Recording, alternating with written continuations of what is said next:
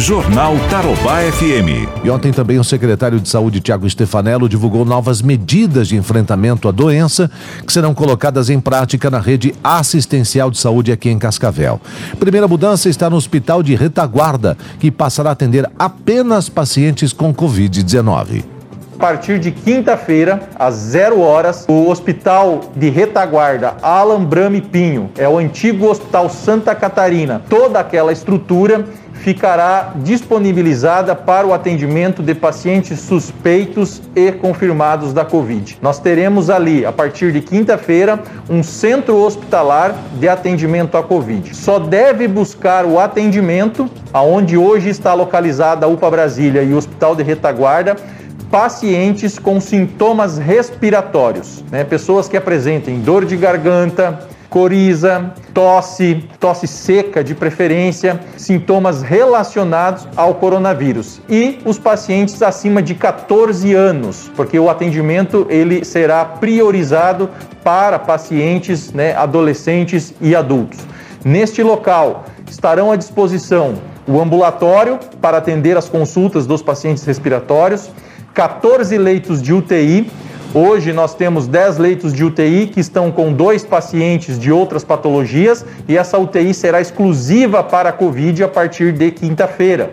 Além de 28 leitos de enfermaria, que também estarão à disposição lá na rua Domiciano Teobaldo Bresolim, 332 no São Cristóvão. Então, reforçando o antigo Hospital Santa Catarina, será um complexo para é, o internamento de pacientes Covid e atendimento de pacientes respiratórios. Secretário de Saúde explica ainda que o hospital de campanha começa os atendimentos na semana que vem e vai funcionar como centro de triagem e suporte ao enfrentamento da Covid-19.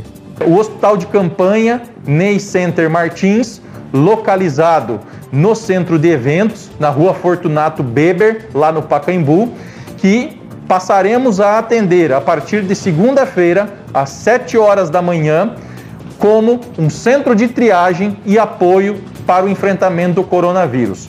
Das 7 horas da manhã às 19 horas da noite, inicialmente, de domingo a domingo, inclusive sábados, domingos e feriados, eh, teremos à disposição sete consultórios médicos para atender também pacientes sintomáticos respiratórios e também os leitos de enfermaria para fazer a observação destes pacientes.